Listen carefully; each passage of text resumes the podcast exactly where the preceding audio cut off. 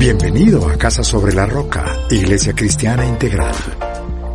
Queremos que conozcas a Jesús y que ese encuentro transforme tu vida por completo.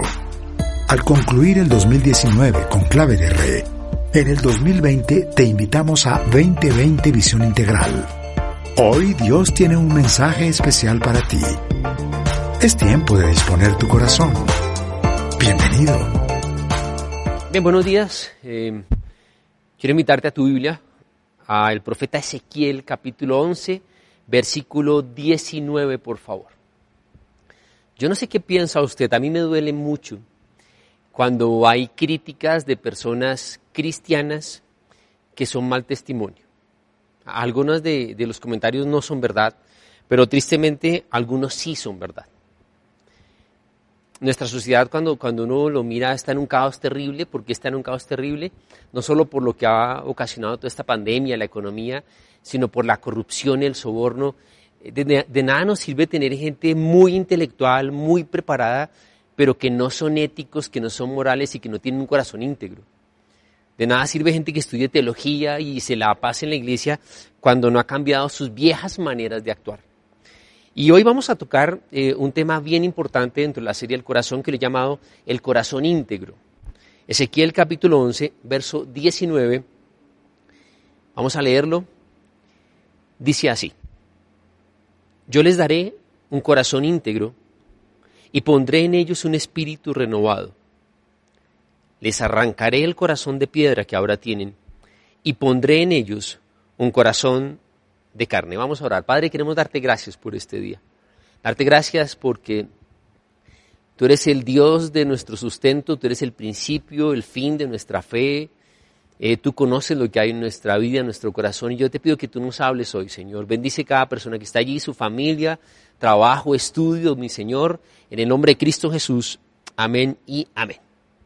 Bien, le decía que la, la sociedad está en un caos muy complicado. De hecho, cuando usted habla con empresarios, con gerentes, que están eh, buscando contratar personas, hoy en día tienen un dilema y es cómo hacemos porque podemos capacitar a la gente en ciertos temas como el inglés, ciertos conocimientos técnicos de algún programa, pero ¿cómo le enseñamos a la gente que sea íntegra? Y, es un grave problema. Y aquí Ezequiel hace una de las más grandes y bellas promesas que hay, y quiero resaltar en ti, eh, contigo, quiero que miremos en detalle los verbos que aquí el Señor tiene. Dice, yo les daré un corazón íntegro. Pondré en ellos un espíritu renovado. Entonces, Él da, Él pone. También dice algo, voy a arrancar el corazón de piedra. Más adelante dice, y pondré en ellos un corazón de carne.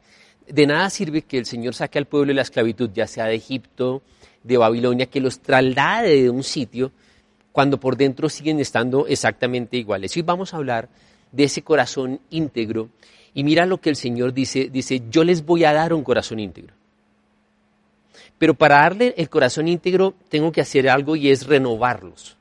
Tengo que arrancar el de piedra y darles uno de carne. ¿Qué es integridad? La integridad tiene varias definiciones, varios sinónimos. Integridad es pureza. Integridad es rectitud. Integridad es que no carece de ninguna de sus partes, pero también integridad es que ninguna de sus partes está afectada, es decir, que no ha sido tocado en ningún momento, en ninguna parte por el mal. Cuando mira una persona, una persona íntegra es una persona que hace siempre lo correcto, es una persona en la cual se puede confiar.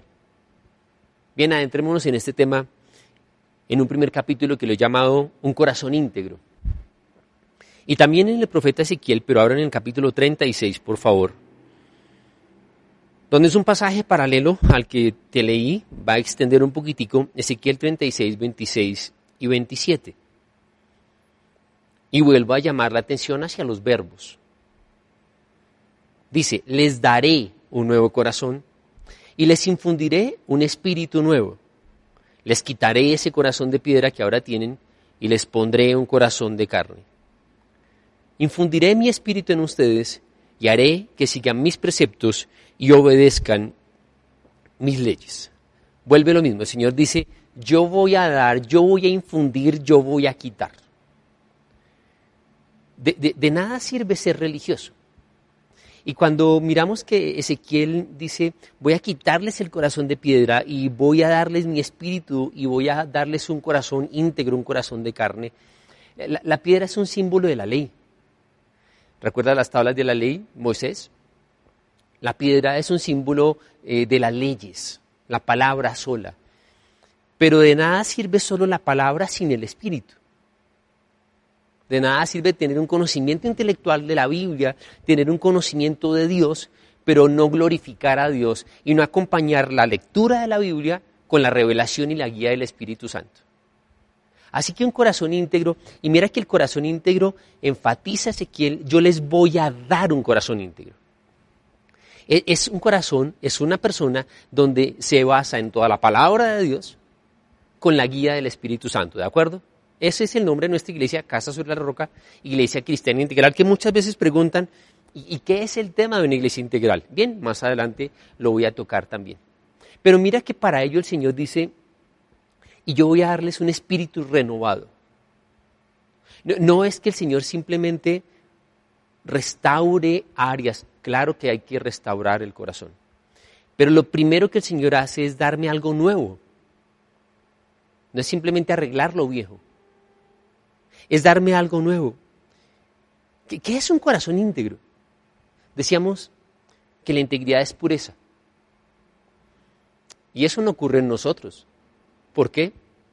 Porque nosotros hemos pecado. ¿Y por qué entonces dice el Señor que yo voy a darles un corazón íntegro? Porque yo necesito el perdón de Cristo, necesito que la sangre de Jesús me limpie para que mi corazón sea un corazón limpio, para que sea un corazón íntegro. Y, mira que es muy importante cuando uno toca el tema de la integridad, que más adelante voy a ir a partes prácticas, porque dice que no, solo es que sea puro, sino es que nunca ha sido tocado por el mal. Podríamos decirlo de esta manera que nunca ha sido infectado. Tampoco en nuestro caso. Porque no solo es nuestro pecado, sino también lo que otras personas han hecho en la nuestra, en nuestra vida. Nos han lastimado. Y podemos decir que nuestro corazón no es solo, no es íntegro porque yo he pecado, sino porque me lo han golpeado.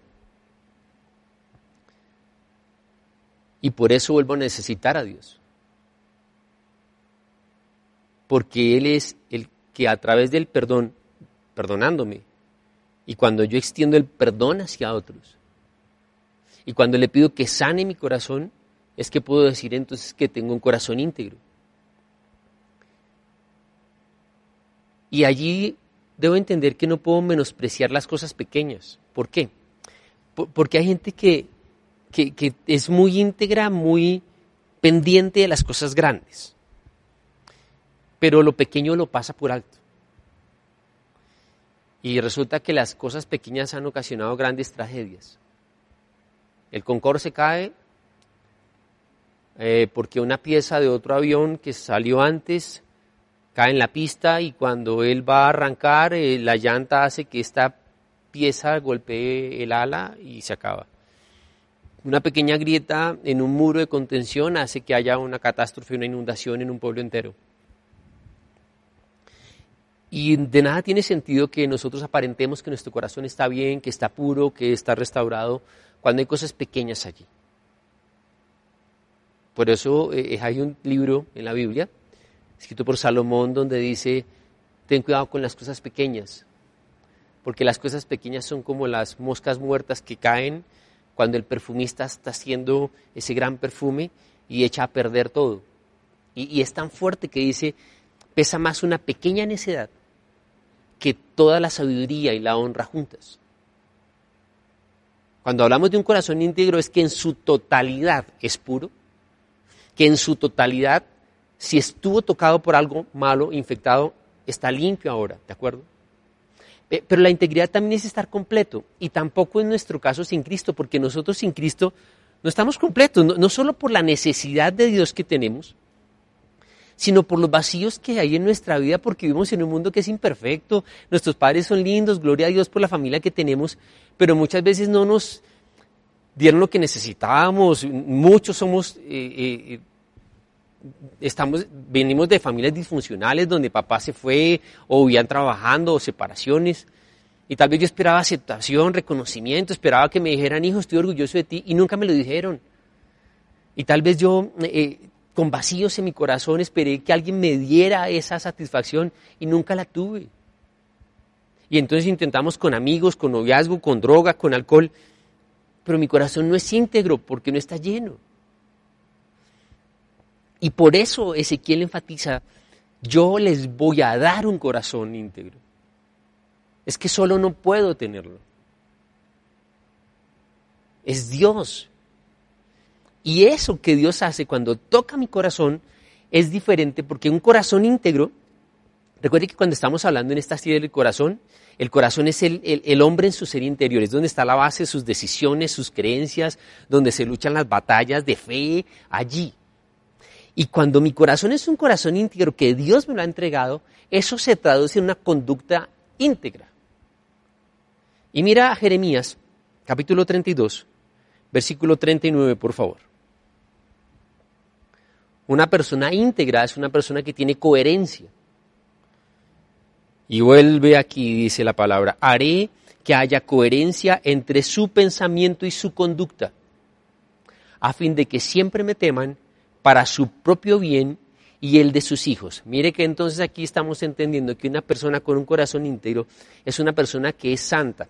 Santa desde el punto de vista bíblicamente como se habla, no la caricatura de santidad de esas personas que simplemente aparentan ser religiosos.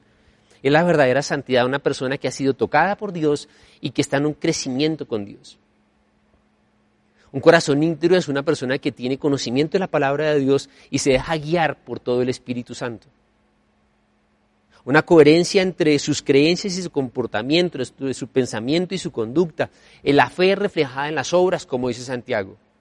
¿Y por qué dice Santiago, tú tienes fe? Perfecto, déjame ver tu fe por tus obras. Porque la fe es solo la fe, la fe, nuestra fe solo la conoce Dios.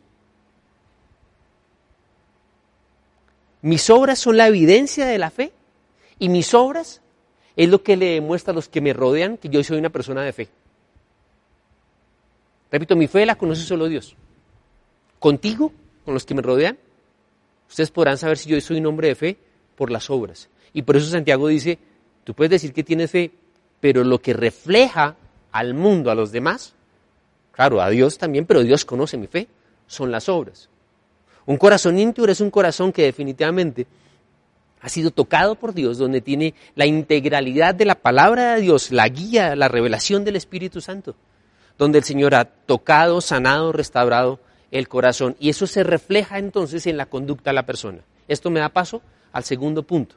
¿Cómo he llamado al segundo capítulo? Perdón, segundo capítulo lo he llamado una vida de integridad. Y vamos a comenzar con un primer punto que lo he llamado integridad en la casa. Amén. Yo sé que algunos no dijeron amén en la casa, sino dijeron hmm". integridad en la casa. Salmo 101, versículo 2. Salmo 101, 2. Aquí es un salmo de David y nota lo que dice David. Quiero triunfar en el camino de la perfección. Quiero triunfar en el camino de perfección. ¿Cuándo me visitarás? Quiero conducirme en mi propia casa con integridad de corazón. Oiga, uno podría decir que, que, la primera frase, una, una petición como la de David, donde dice, Señor, quiero triunfar en el camino de la perfección, uno que diría normalmente, Señor, entonces quiero que mi empresa sea mejor, quiero ser el más famoso, quiero triunfar. ¿Y sabes cuál es la petición que le hace David? Dios, yo quiero triunfar en el camino de la perfección y quiero que me visites en mi casa. Y uno dice, no, no, no, espérate, David, no, no, no, espérate un minutico. ¿Qué tiene que ver tu casa con crecer y ser perfecto? Eso no tiene nada que ver. Mira el mundo de hoy en día. El mundo de hoy en día, eh, eh, la, gente que es famosa es la que tiene avión propio. La gente que a los 24 o 25 años de edad son, eh, multimillonarios, que salen con modelos, que gastan plata. ¿qué importa la casa? No es que con Dios el esquema de valores es diferente. Puedo decirle yo, Señor, quiero que comiences a visitarme en mi casa. Allí, escúchame que en la casa parte la integridad. En la casa se origina la integridad. Cuando, cuando escribí el libro me cansé de equivocarme y estaba tocando una sección sobre liderazgo. Hacía una reflexión y es que cuando alguien va a contratar a otra persona, eh, normalmente llamamos a pedir referencias. Pero ¿a quién le preguntamos? Le preguntamos al jefe, al Departamento de Recursos Humanos, venga, usted conoce a fulanito de tal, le trabajo con ustedes para darme referencias. Y, y yo reflexionaba sobre esto y decía, uno debería pedir referencias no a los jefes, porque normalmente uno es hipócrita con los jefes, perdón. Uno debería preguntarle a la niña que trabajaba con él, que ayudaba con los tintos. Porque el jefe puede decirle qué tipo de trabajador era. La niña del aseo puede decirle qué tipo de persona es. Y uno debería, si fuera permitido, llamar a la esposa, a los hijos, al esposo y decirle, bueno, estoy por contratarle. Cuénteme cómo se comporta en la casa. Y esto implica, obvio, cosas como la fidelidad conyugal, la obediencia a los padres, la cordialidad si estemos entre cercanos, porque nunca un ambiente de confianza se puede convertir en abuso y falta de integridad. Los principios y valores que transmitimos a la generación que viene es a través del ejemplo. En casa no se grita, no se miente. En casa no se dice chismes, así sea solo estando en la casa con los de la casa. Porque le estoy transmitiendo a mis hijos una vida hipócrita que no es íntegra. Le estoy diciendo, aquí en la casa, como somos nosotros de confianza, sí podemos hablar chismosamente. Cuando salgas, no. En casa no se aceptan gritos, comportamientos que no son correctos. En casa mis hijos no pueden estar viendo que yo hago trampa. Hay un refrán y, muy conocido, sobre todo por una ciudad en los Estados Unidos con relación a Las Vegas. Dice, lo que pasa en Las Vegas se queda en Las Vegas. Yo no estoy diciendo que tú cuentes todo lo que hay en tu casa, no estoy diciendo que de pronto le cuentes a tus amigos, hoy papá y mamá pelearon. Yo no estoy diciendo eso. Pero nunca podría haber en un hogar lo que pasa en esta casa se queda en esta casa. Claro, repito, yo no estoy contando todo lo que ocurre, que a veces hay una discusión y eso es normal. Pero yo no puedo decir que mi hogar puede ser un hogar que no es un ejemplo de integridad. Porque la integridad comienza en la casa.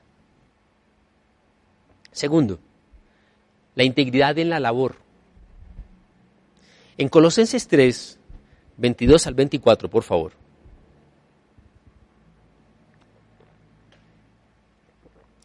Esclavos, y en la época de esclavos hace referencia a trabajadores, ¿de acuerdo? Esclavos, obedezcan en todos sus amos terrenales, no solo cuando ellos le estén mirando, como si ustedes quisieran ganarse el favor humano, sino con integridad de corazón y por respeto al Señor.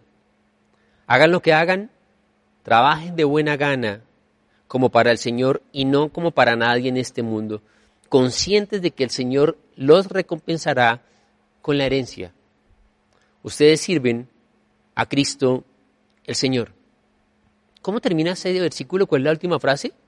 Ustedes sirven a Cristo el Señor, pero no dice, espérate un minutico, Pablo, tú no vienes hablando de lo que estamos haciendo en la iglesia. Pablo viene hablando del trabajador, Y cuando yo hablo de la integridad en la labor, es lo que yo estoy haciendo en mi vida y puede ser estudio o puede ser trabajo. Y hablo trabajo también, no solo el trabajo en una empresa propia u otra, sino la labor que hago en casa también, amas de casa. Y aquí el Señor me dice cómo debo yo moverme en esa labor.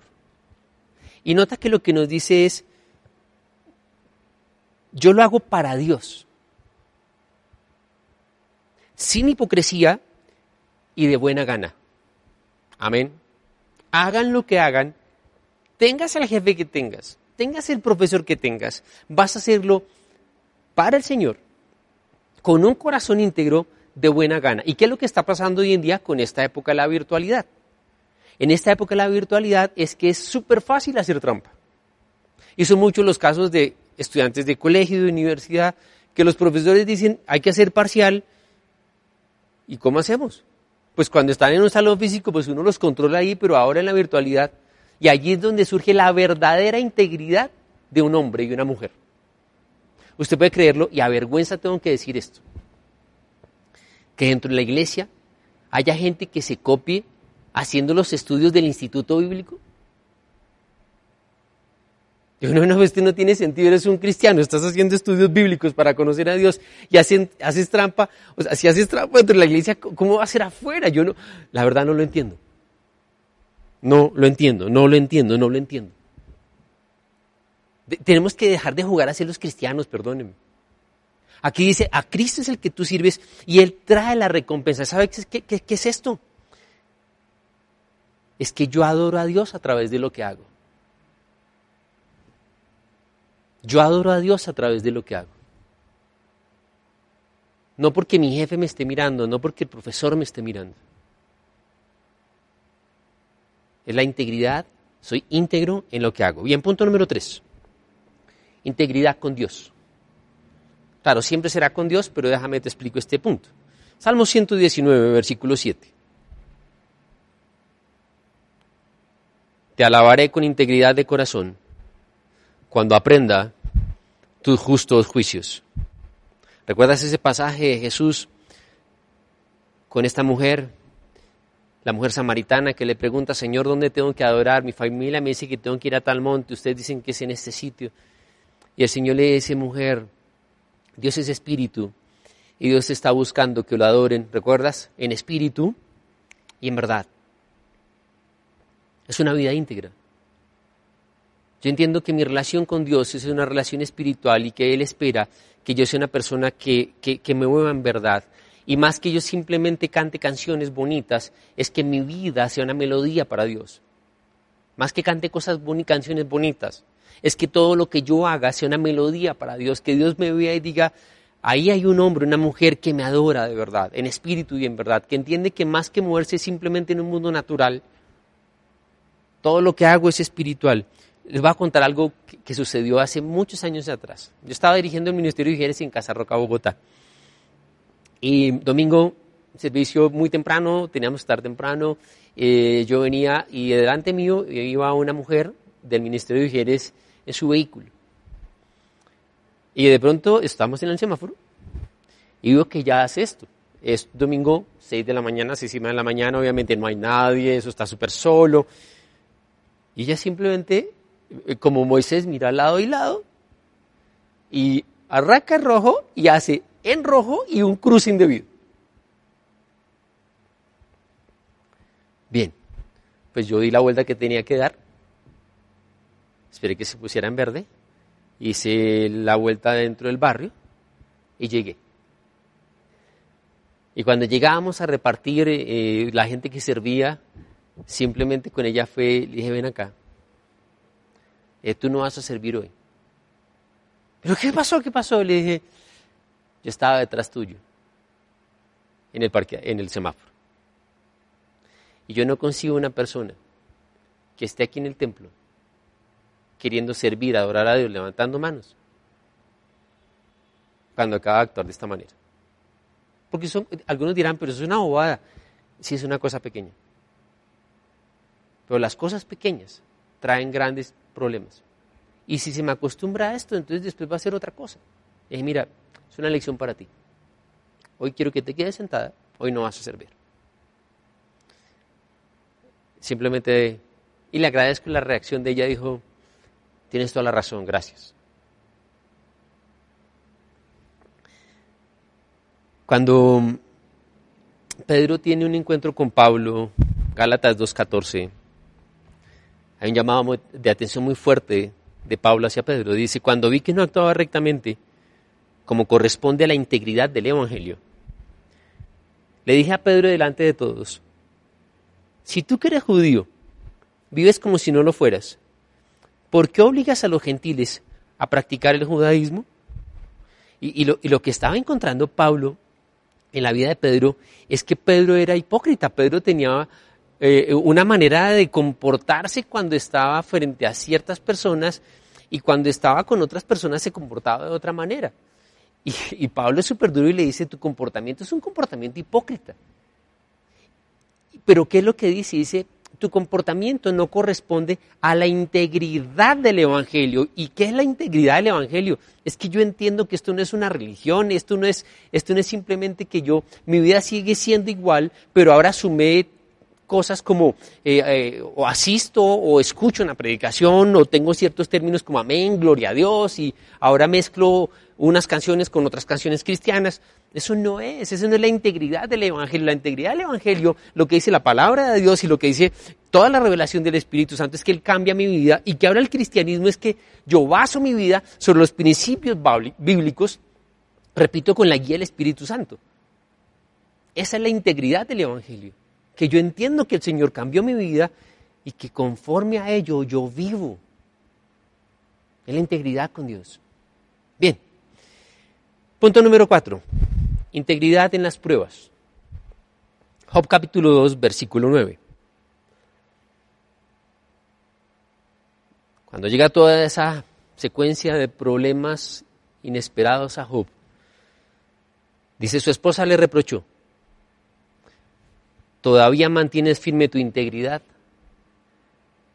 Maldice a Dios y muérete. Bien, los momentos difíciles es en los cuales se prueba y se demuestra la verdadera integridad. ¿Por qué? Porque primero la prueba va a demostrar la fe que tengo y Satanás va a aprovechar para intentar que yo dude de Dios. La prueba es una prueba, repito, perdón la redundancia, es un examen a nuestra fe. Pero no solo Satanás va a aprovechar esos momentos de prueba para llevarnos a dudar de Dios y de su amor, sino que también cambia la faceta y de pronto en una necesidad, entonces va a decir, yo tengo una respuesta para tu necesidad, eso sí, es posible que a Dios no le agrade. Es decir, Satanás ofrece una respuesta a la necesidad por fuera de la voluntad de Dios. La esposa de Job en este momento fue micrófono el enemigo. ¿Y porque la esposa de Job cuestiona a Job con tanto problema mantiene siéndose íntegro delante de Dios y, dice que Job se tira al piso en actitud de adoración y, yo creo que ella lo mira y le dice, Job, yo no entiendo cómo le agradeces a Dios con todo esto que nos está pasando, cómo te mantienes íntegro en tu fe, no entiendo Job. Y Job dice la Biblia que ni siquiera de palabra pecó. Sus amigos llegaron a cuestionarlo. Y dice que él, él prefirió agradar a Dios. Cuando Daniel es llevado a Babilonia, recuerdan que él tiene un ataque muy fuerte. Y Daniel decide, y algunos no entienden por qué lo que se llama el ayuno de Daniel, ¿no? Ayunar siempre será bueno. No solo para nuestra parte física, sino que ayunar es una de las armas más importantes en el reino de Dios. Y cuando llamamos el ayuno de Daniel, cuando él llega y hay un, periodo de preparación, eh, Daniel dice, yo no me quiero alimentar como se alimentan los babilonios, y él pide una dieta especial. No es que fuera vegano, no es que estuviera dieta, tuviera problemas con el azúcar, la grasa, nada que ver. ¿Sabes qué significa eso? Que Daniel ha decidido no cambiar sus costumbres. Las costumbres del pueblo de Dios versus las costumbres de un pueblo mundano. Esa es la decisión de Daniel. Y cuando ellos llegan, él y sus amigos, y el rey les cambia el nombre, bíblicamente vas a recordar que el nombre está muy relacionado con el propósito, el llamado de la persona. ¿Qué es lo que intenta hacer Babilonia con Daniel? Cambiarle las costumbres y cambiarle su propósito. Y Daniel fue un hombre íntegro. Cuando lees el libro de Daniel, tal vez no hay una frase donde diga, Daniel fue un hombre íntegro, pero todo su libro revela la integridad de un hombre. En momentos de prueba, porque lo probaron a riesgo de que muriera y él se mantuvo íntegro. Y en esos momentos de prueba es que tú y yo demostramos que nuestro corazón es un corazón que es íntegro delante de Dios. Amén. No nos movemos por sentimientos, sino por principios. No me muevo por lo que prefiero, sino por principios. Hay gente que le encanta moverse por preferencias, es decir, toma decisiones basadas en sus sentimientos. Perdóname, coloco un ejemplo personal. Me fue muy bien en el estudio de colegio, la verdad. Y cuando yo entro en mi universidad a estudiar la carrera, de pronto me encuentro que tengo una materia que se llama precálculo. Y yo fui un poco orgulloso, prepotente, porque decía precálculo, pero si yo tuve las mejores promedios en el colegio, esto es una materia tan sencilla. Bueno, quiero decirle que esa materia eh, me fue muy mal, muy, muy mal presenté mi examen final y cuando voy a reclamar, a mirar cuánto saqué en el examen final, me fue muy mal. Y estoy ahí al lado de la profesora, no quiero criticarla, pero claro, mi cara era evidente. Yo miro mi examen final, miro la nota definitiva y perdí la materia. Ella me hace esto. Un mundo sin Dios cree que esto es algo bonito. Ella me mira, ¿no? Y me dice, ay muchacho, perdiste la materia. Y yo le dije, sí. Y me dice, ¿cuánto necesita en el examen para pasar la materia. ¿Te acuerdas las caricaturas donde aparece aquí el angelito y aquí el demonio chiquito? Bueno, ahí pasó en fracción de segundos. El demonio chiquito me decía, dile cuándo necesitas. Y aquí el Señor me decía, Mario, no. Decía, Dios, estoy comenzando primer semestre, ya estoy perdiendo una materia, cálculo, tenía más créditos que el resto de las materias, era comenzar el primer semestre con un promedio bajo, pero le dije, mira, no quise ofenderla, pero le dije, la verdad, yo no entendí la materia. Creo que necesito repetirla.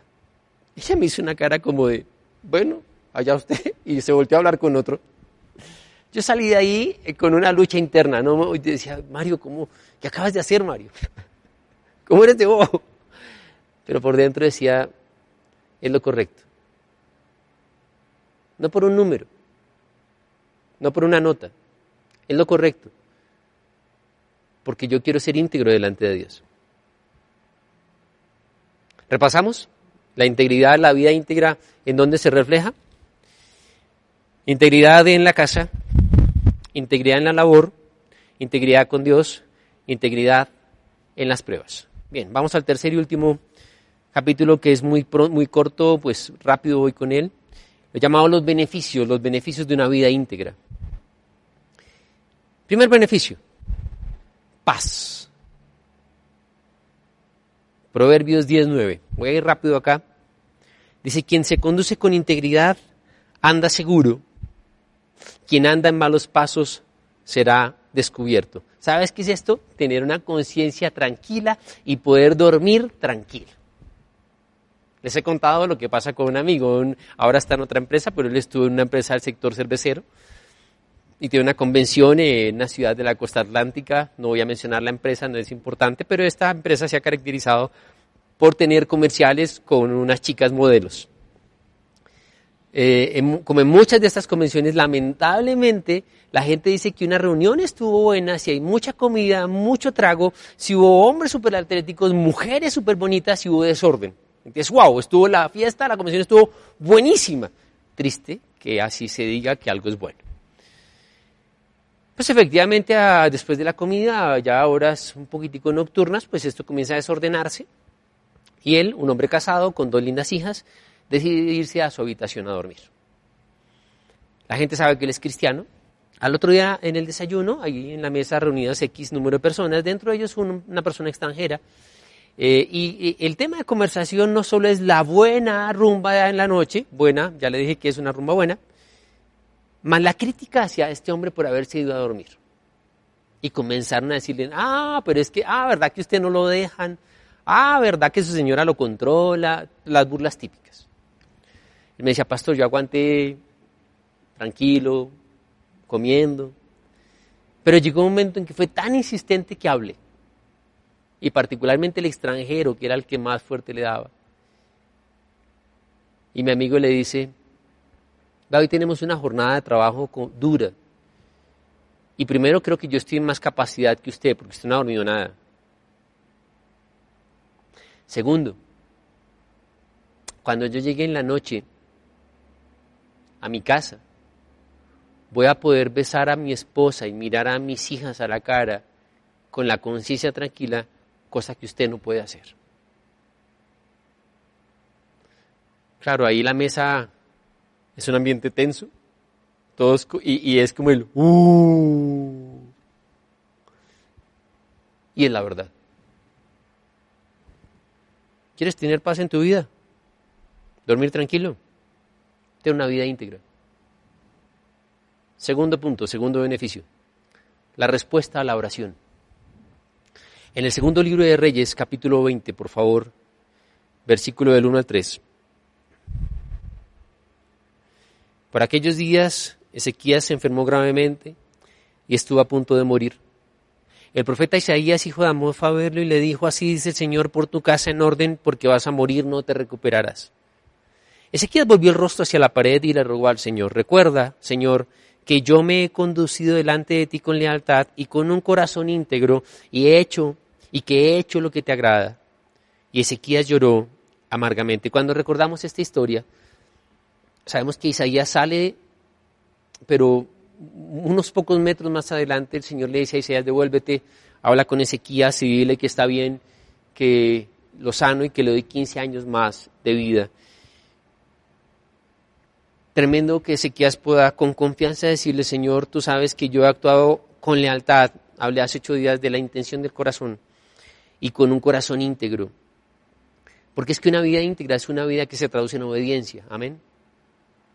Y recuerdas que la obediencia es la clave para la bendición. Que si yo pido conforme a la voluntad de Dios, si yo pido en el nombre de Jesucristo, yo sé que las peticiones que he hecho las tengo, sé que el Señor es bueno y me escucha, pero para eso requiere que mi vida sea íntegra. Amén. Tercer beneficio, sabiduría. En el primer libro de Crónicas 29, 19. Primero de Crónicas 29, 19. David está orando. Dale también a mi hijo Salomón un corazón íntegro, para que obedezca y ponga, y ponga en práctica tus mandamientos, preceptos y leyes. Permítele construir el templo para el cual he hecho esta provisión. Sé que mis hijos están viendo este mensaje. Y quiero que sepan, y creo que no soy solo yo, que normalmente lo que uno ora por ustedes es que conozcan la voluntad de Dios, que sean sabios, que tengan discernimiento, pero que tengan un corazón íntegro. Porque allí es donde Dios bendice. Ahora voy a mirarlo en el siguiente punto. ¿Recuerdas que Salomón tiene un encuentro con el Señor y, le dice, pídeme lo que quieras? Y Salomón le pide sabiduría. David, el padre de Salomón, también dice, Señor, dale integridad. Que, que él sea un hombre íntegro ¿Por qué? Porque, porque una persona íntegra siempre se va a mover conforme a la voluntad de Dios, con la guía del Espíritu Santo. Y, y, allí vas a encontrar, cuando hay un conocimiento de la palabra de Dios, cuando hay un mover del Espíritu Santo, hay temor de Dios. Y el temor de Dios es el que conduce a la sabiduría. Una persona íntegra siempre será una persona sabia.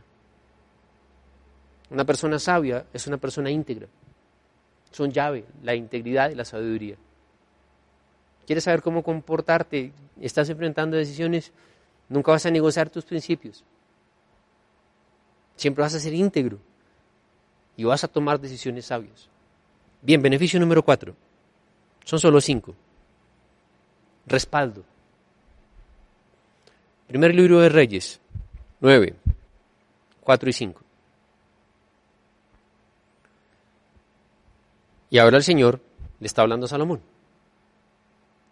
Y en cuanto a ti, si me sigues con integridad y rectitud de corazón, como lo hizo tu padre David, y me obedeces en todo lo que yo ordene y cumples mis decretos y leyes, yo afirmaré para siempre tu trono en el reino de Israel, como lo prometí a tu padre David cuando le dije, nunca te faltará un descendiente en el trono de Israel.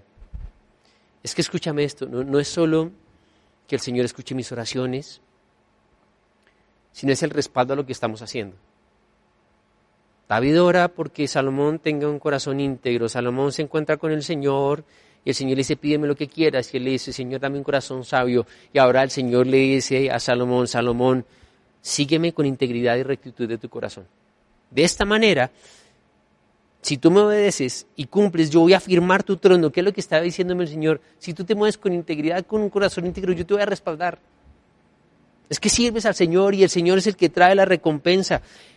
Además, la integridad, una vida íntegra, es una de las armas más efectivas en contra de los ataques de Satanás. Por eso la importancia de ser fieles en lo poco. Hay principios bíblicos que la gente los ha olvidado. Dios dice, si eres fiel en lo poco, en lo mucho te pondré. Hay gente que solamente quiere ser fiel en lo mucho, menospreciando lo poco. No, sé íntegro en lo poco. O sea, te dan, tus padres te dan la posibilidad de, salir a la tienda a comprar algo y te dan X plata y el cambio son unas monedas. Y está la tentación de, es algo sencillo, me quedo con estas monedas. No, decirle papá, mamá, aquí están las vueltas, es posible que te digan, quédate con eso. Porque yo demuestro, recuerden que les dije, el corazón íntegro es un corazón que no ha sido tocado por el mal, que no está infectado, que no le falta nada, que es puro. Yo quiero respaldo de Dios. Dios tiene que ver que somos íntegros, puros, completos. Nunca menosprecies lo que estás haciendo ahora. Hazlo para Dios. Él te va a respaldar. Amén. Bien, último punto. Es una vida construida sobre la roca, Mateo 7, 24 y 25. Mateo 7, 24 y 25.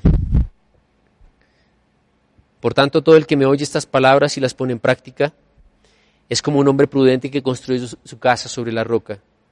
Cayeron las lluvias, crecieron los ríos, soplaron los vientos y azotaron contra aquella casa. Con todo, la casa no se derrumbó porque estaba cimentada sobre la roca. Hemos hablado de que la integridad es una coherencia entre mis pensamientos, mis creencias y mi conducta.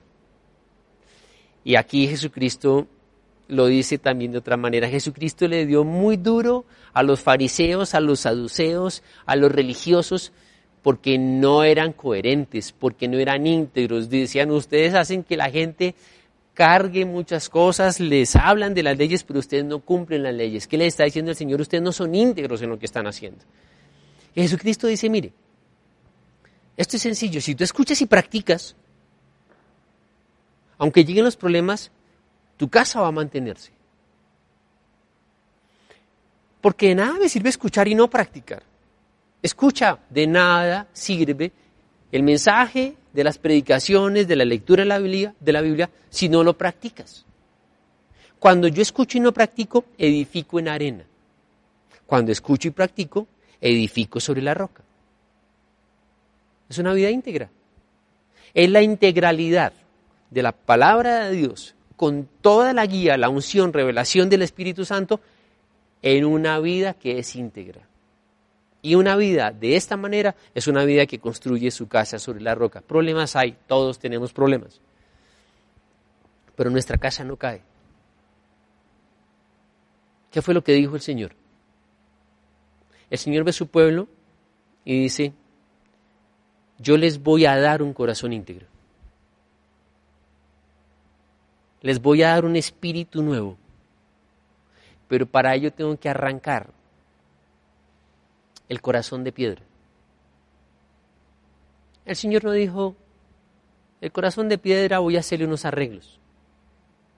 Voy a tomar un martillo y un cincel y como Miguel Ángel y sus estatuas, voy a darle una buena forma a ese corazón de piedra.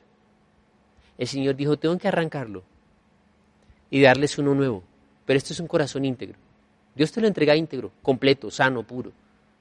Pero es mi responsabilidad ser íntegro.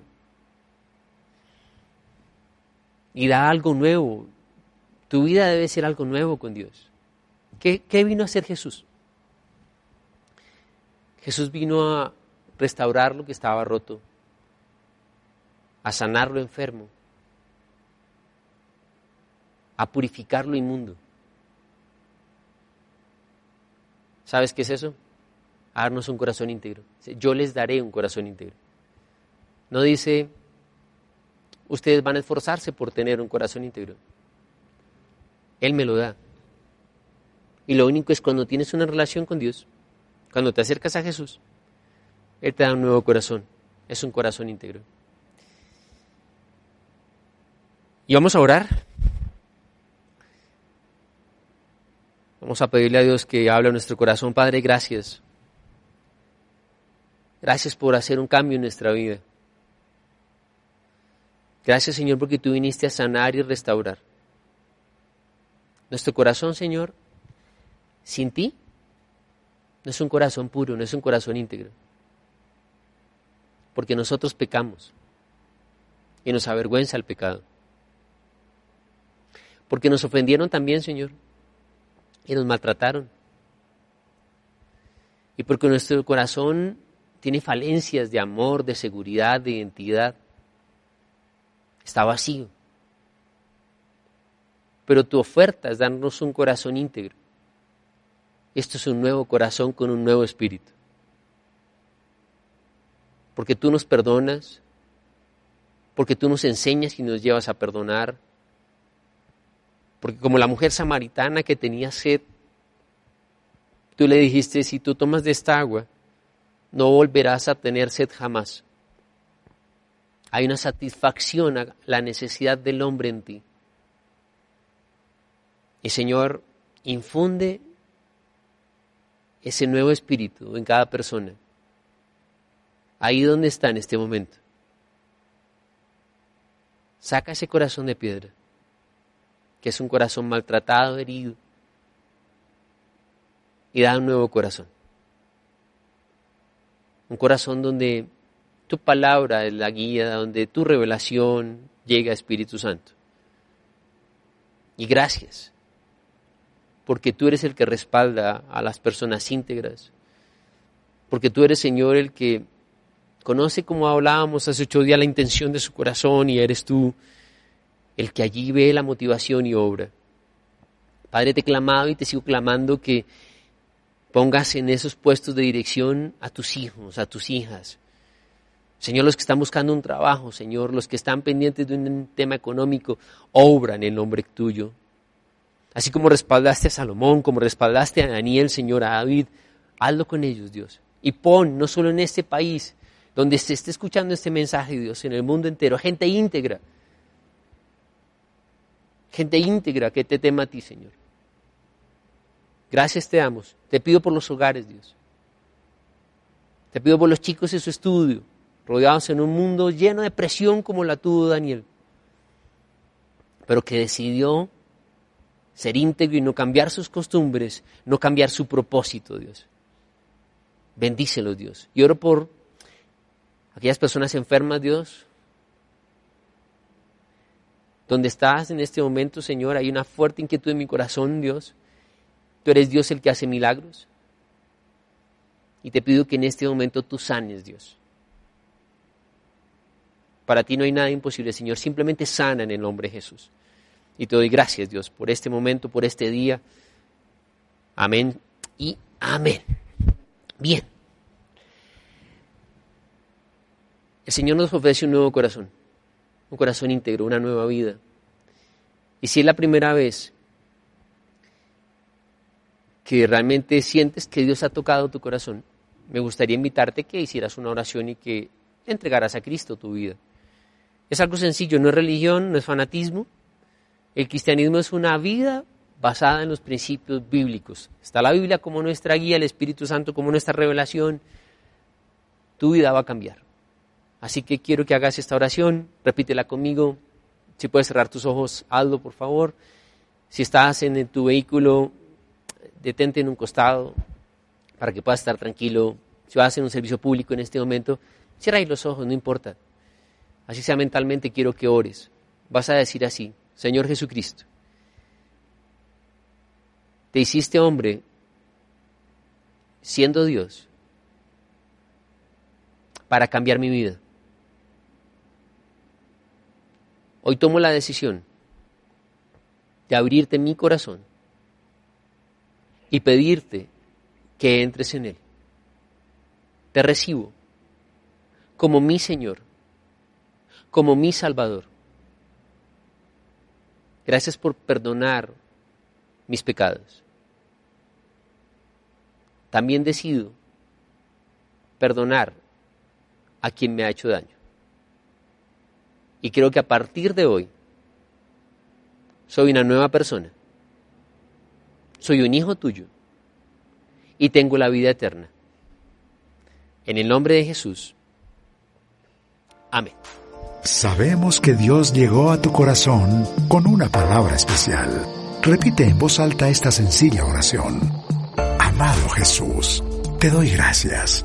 Reconozco que soy pecador, pero también reconozco que tú, Jesús, eres Dios, que te hiciste hombre, moriste y resucitaste. Te abro la puerta de mi corazón.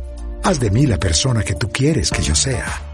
Te recibo ahora mismo como mi Señor y mi Salvador. En Cristo Jesús. Amén. Si acabas de hacer esta oración, la palabra de Dios dice que naciste de nuevo, que eres una nueva persona. Te invitamos a dar el siguiente paso en tu proceso. Somos una iglesia de amor y queremos acompañarte y ayudarte en esta nueva vida. Ingresa a www.casarroca.org. Conéctate, crece, sirve. Seguimos en contacto.